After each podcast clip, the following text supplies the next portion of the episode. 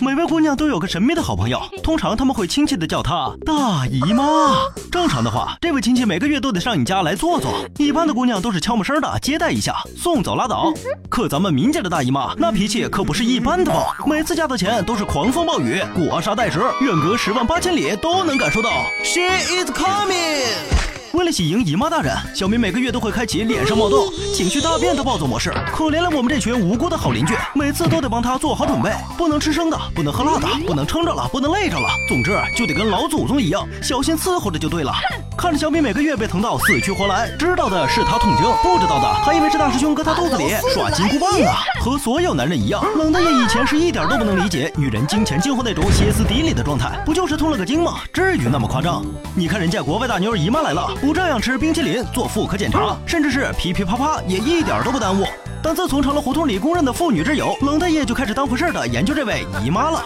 后来我发现，其实也不是所有的女人都这样，一百个妹子里至少有二三十人是不痛经的，剩下的那七八十位不幸的痛经姐妹也会分成两种。一种是平时身体哪儿都正常，可一到大姨妈期间就会发生疼痛的，叫原发性痛经；另外一种疼的人死去活来，生活不能自理的，叫继发性痛经。继发性痛经只要找到并且治好了源头，疼痛自然也就跟着慢慢消失。但原发性痛经就不好搞了，这种痛多数是前列腺素搞的鬼。对你没有听错，冷的也知道你想说这女人怎么会有前列腺呢？其实啊，这个前列腺素不是前列腺分泌的，而是姨妈驾到时在雌激素的作用下，子宫内膜增厚的过程中产生的。当前列腺素被脱落的子宫内膜细胞释放出来时，就会引起子宫的收缩，从而导致痛经。而且这个前列腺素不但会对子宫有影响，它还能刺激肠道。这也正是为什么有些姐妹在来月经时还会伴随着跑肚拉稀的原因。小敏被痛经困扰多年，胡同的街坊们曾经支过不少招来帮她缓解。最开始是敏妈强烈推荐花椒，虽然花椒有一定的缓解痛经的功效，但比较麻烦的是每天都得用花椒熬汤，再用花椒汤烫脚。对小敏这种好吃懒做的货来说，当然没法坚持下去。